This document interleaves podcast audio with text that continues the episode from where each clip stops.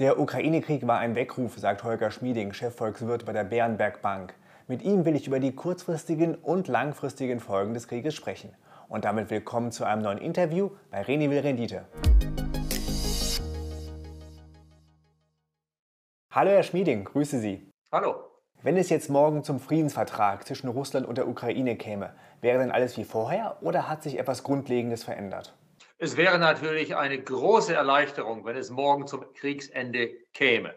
Aber natürlich hat sich die Lage politisch und zum Teil auch wirtschaftlich grundlegend geändert. Dies ist der schlimmste Krieg in Europa seit 1945. Es ist ein Weckruf sowohl für die Politik als auch für die Wirtschaft. Wir müssen auf Dauer deutlich mehr tun, um solche Kriege künftig abschrecken zu können, um uns verteidigen zu können, um glaubhaft zu sein gegenüber möglichen Herausforderern wie Putin. Das ist das eine. Und das andere ist, wir haben gelernt, dass wir zu abhängig sind von einzelnen Energielieferanten. Wir müssen diversifizieren, wir müssen die Energiewende vorantreiben. Und ich glaube, das würde auch passieren, wenn tatsächlich, es wäre ja zu wünschen, der Krieg morgen zu Ende wäre. Und das hat Folgen. Mehr Militärausgaben, eine raschere Energiewende. Das trägt zunächst einmal in gewissem Sinne zur gesamtwirtschaftlichen Nachfrage bei. Der Staat gibt mehr Geld aus.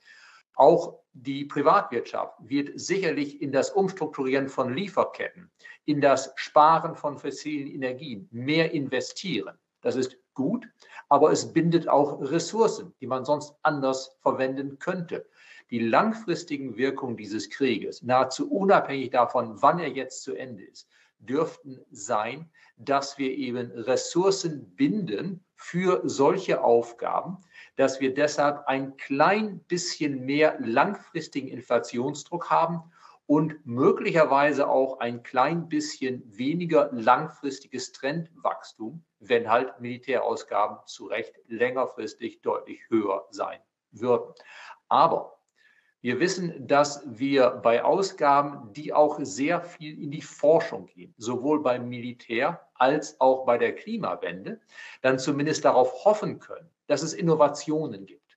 Und wenn wir gerade im Bereich Energiewende, Klimapolitik, Innovationen schaffen in den nächsten Jahren, dann könnte es sein, dass wir als einer der Vorreiter in der Welt dann diese Innovationen auch gewinnbringend rund um die Welt verkaufen können. Anders gesagt, wenn wir in einem Zukunftsfeld Energiepolitik Vorreiter sind, kann sich das langfristig sogar auszahlen, auch wenn es kurzfristig natürlich uns belastet. Die langfristigen Folgen haben Sie jetzt schon ein bisschen ausgeführt. Da gehen wir gleich nochmal näher drauf ein. Wie sieht es aber mit den kurzfristigen Folgen aus? Wie wird der Krieg die wirtschaftliche Entwicklung in diesem Jahr beeinflussen? Die aktuelle Lage in Deutschland lässt sich wohl am besten mit dem Wort Stagflation beschreiben. Seit etwa November letzten Jahres stagniert die Wirtschaftsleistung. Nach manchen Indikatoren geht sie sogar leicht zurück. Eigentlich hätte mit dem Lockern der Restriktionen gegen die Pandemie es jetzt einen deutlichen Schub nach oben geben müssen. Wir sahen auch in manchen Daten aus der Industrie für Januar, in Umfragen für Februar, dass es in der Industrie kräftig nach oben geht. Aber da dieses eigentlich fällige Wachstum wird jetzt wohl nicht stattfinden aufgrund des Schocks des Krieges, der vor allen Dingen zunächst einmal bei den Verbrauchern zu einem kräftigen Rückgang des Verbrauchervertrauens geführt hat. Wir haben einfach Angst zu Recht. A, der Schock des Krieges, B, damit zusammenhängend der Schock der sehr, sehr hohen Preise. Also ich denke, dass bis April, Mai etwa Stagflation stagnierende Wirtschaft bei sehr hoher Inflation das wahrscheinlichste Szenario ist, mit dem Risiko, dass wir auch mal einen spürbaren Rückgang der Wirtschaftsleistung erleben können. Danach hängt es dann vom weiteren Ausgang ab.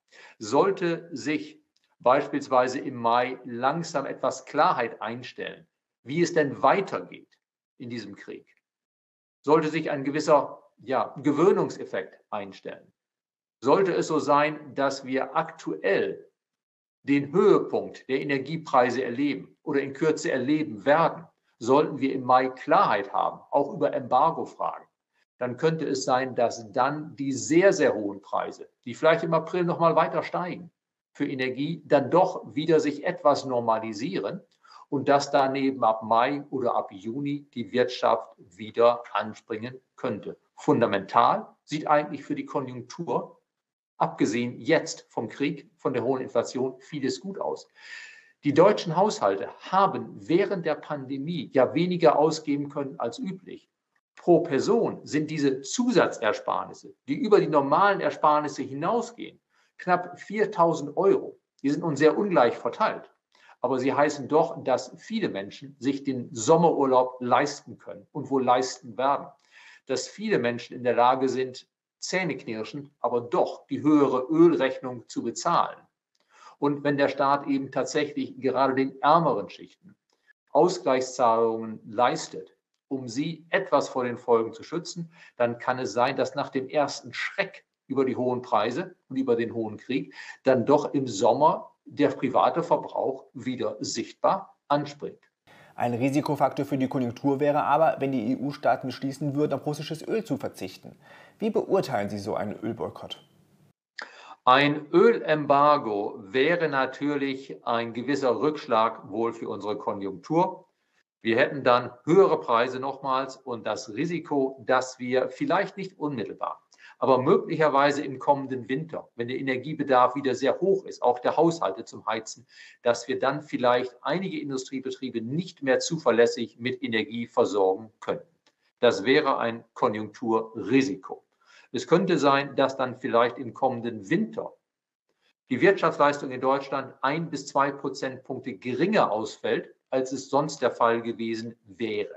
Und dass die Inflation dann vielleicht dem, zu dem Zeitpunkt um zwei Prozentpunkte höher wäre, als es sonst der Fall gewesen wäre. Das könnte spürbar sein. Allerdings, zum einen kann der Volkswirt sagen, je früher wir Klarheit haben, desto besser desto eher können wir uns darauf einstellen. Eine lange Diskussion darüber, voller Unsicherheit, ist nicht produktiv. Sollte es so kommen, dann bitte bald Klarheit herstellen, damit wir alle den Anreiz haben, voll jetzt auch dagegen anzugehen. Und die Privatwirtschaft ist ja innovativ. Wir wissen ja gar nicht genau vorab, wo man dann vielleicht doch sparen könnte oder wo man dann vielleicht doch umstellen könnte. Und die zweite Bemerkung zum Embargo ist, das ist letztlich eine politische Frage, keine wirtschaftliche Frage. Der Volkswirt kann sagen, es wird nicht billig, ohne genau sagen zu können, wie teuer es wird. Politisch ist die Abwägung, sind wir bereit, einen gewissen, auch nicht genau vorhersehbaren Preis zu zahlen, um Putins Wirtschaft, Putins Militärmaschinerie möglichst schnell zu schwächen, in der Hoffnung, dass es dann mit harten Sanktionen für Putin noch schwerer würde, einen Krieg lange durchzuhalten oder vielleicht sogar einen neuen Krieg zu starten.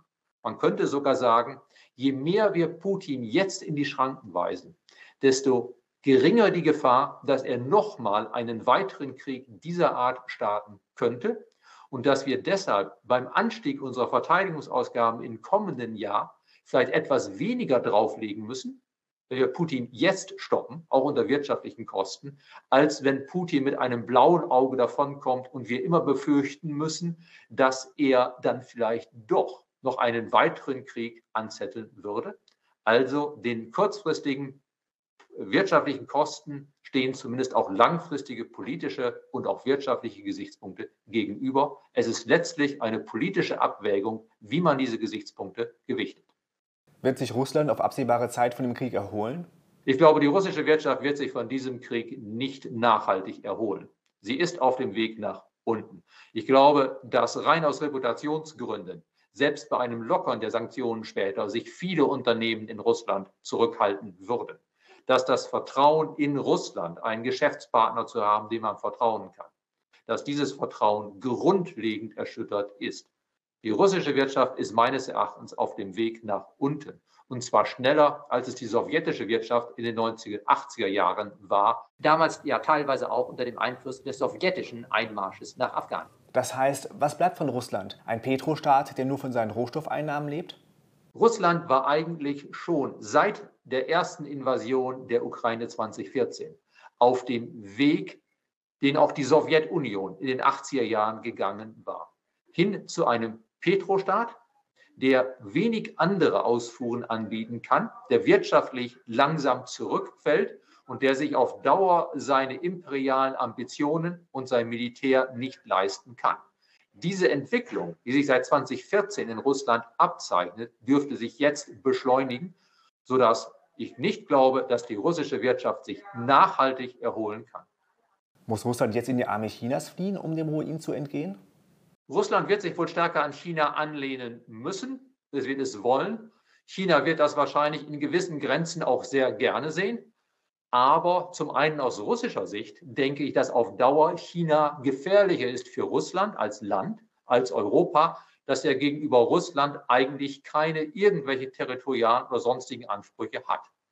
Das eigentliche Problem ist ja, es ist nicht Russland, das etwas von Europa zu befürchten hat. Es ist Putin, der etwas davon zu befürchten hat, wenn sich in der Ukraine beispielsweise eine florierende Demokratie durchsetzt und die eigene Bevölkerung auf Dauer merkt, ach guck mal, in einem System ohne Putin geht es besser. Also, Putin mag sich an China anlehnen wollen. Für China ist aber das Risiko hoch. Eine zu große Unterstützung Russlands würde zu westlichen Sanktionen, zu westlichen Reaktionen führen. Insgesamt braucht China ja den Handel mit dem reichen Westen. Die westliche Welt ist 60 Prozent der Weltwirtschaft. China braucht den Handel mit uns wesentlich mehr, als dass es vielleicht Rohstoffe bezogen mit einem Abschlag vom normalen Preis von Russland braucht. Deshalb denke ich, dass China sich das auch überlegen wird, wie sehr es Russland unterstützt. Und wir müssen bei China auch sagen, dass der Krieg für das Land insgesamt ein erheblicher politischer Rückschlag ist. Denn China hat ja ein großes Interesse daran und viel Geld investiert, um die westliche Allianz zu schwächen, zu spalten. Auch in Europa hat China ja versucht, Keile zu treiben zwischen die Länder innerhalb der EU. Das Ergebnis jetzt ist, durch Russlands Krieg rückt die freie Welt zusammen. China erlebt, dass die freie Welt, die Demokratien, wenn sie wirklich herausgefordert werden, auch massiv antworten können.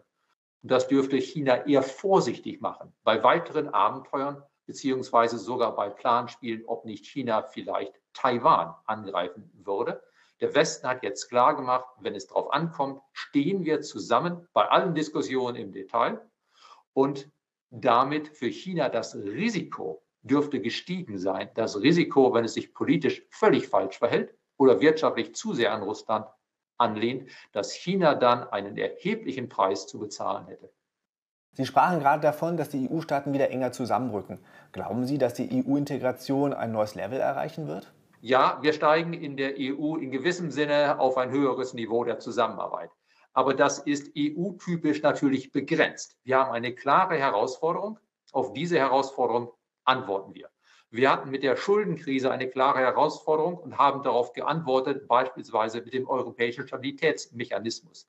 Wir haben auf die Pandemie geantwortet mit einer klaren Antwort, diesem Sonderfonds für die Pandemie. Next Generation EU, nächste Generation EU. Wir dürften jetzt auch antworten auf einem Gebiet der, der größeren Zusammenarbeit in politischen und vor allen Dingen militärischen Fragen. Auf EU-Ebene mehr Geld dafür, mehr Abstimmung bei Rüstungsprojekten. Das heißt aber nicht, dass wir beispielsweise auf eine gemeinsame Fiskalpolitik kommen. Das heißt nicht, dass wir einen großen Schritt zu einer sogenannten Schuldenunion machen. Nein, das ist wahrscheinlich auf EU-Ebene eine klarere Zusammenarbeit auf einem klaren Politikfeld. Und ansonsten werden wir uns wie üblich noch lange über viele andere Dinge streiten oder zumindest unterhalten. Also, fassen wir nochmal zusammen. Der Ukraine-Krieg hat in Deutschland und der EU den Trend zu einer größeren Energieunabhängigkeit und zur Energiewende beschleunigt. Das Potenzialwachstum könnte schwächer ausfallen, weil die Friedensdividende wegfällt. Außerdem könnte es zu einer stärkeren Zusammenarbeit in der EU kommen und Russland ist auf dem Weg in den Ruin. Dies ist eine Zeitenwende. Wir werden eine schnellere Energiewende bekommen. Das kostet zunächst einmal Geld, kann sich auf Dauer aber auszahlen, sowohl fürs Klima auf Dauer als auch letztlich in unserem Portemonnaie, wenn wir unsere Innovationen in der Energiepolitik in der Welt verkaufen können. Wir müssen mehr für unsere Verteidigung tun. Das bindet Ressourcen. Die für andere Dinge nicht zur Verfügung stehen. Aber dafür dürften wir uns auch künftig sicherer fühlen als aktuell. Wir müssen halt mehr in unsere Sicherheit investieren. Insgesamt bin ich für die Konjunktur, für die Wirtschaft in Europa in dem Sinne optimistisch, dass wir uns von diesem herben Rückschlag auch wieder erholen können, sobald wir mehr Klarheit haben über die Frage Embargo, Energielieferung und über die Frage, wie es mit Putin, Russland weitergeht. Wir haben es schon bei der Pandemie erlebt, dass einem herben Rückschlag dann auch ein kräftiger Wiederaufschwung folgen kann, sofern die wirtschaftspolitischen Weichen zumindest halbwegs richtig gestellt werden. Herr Schmieding, vielen Dank. Gerne.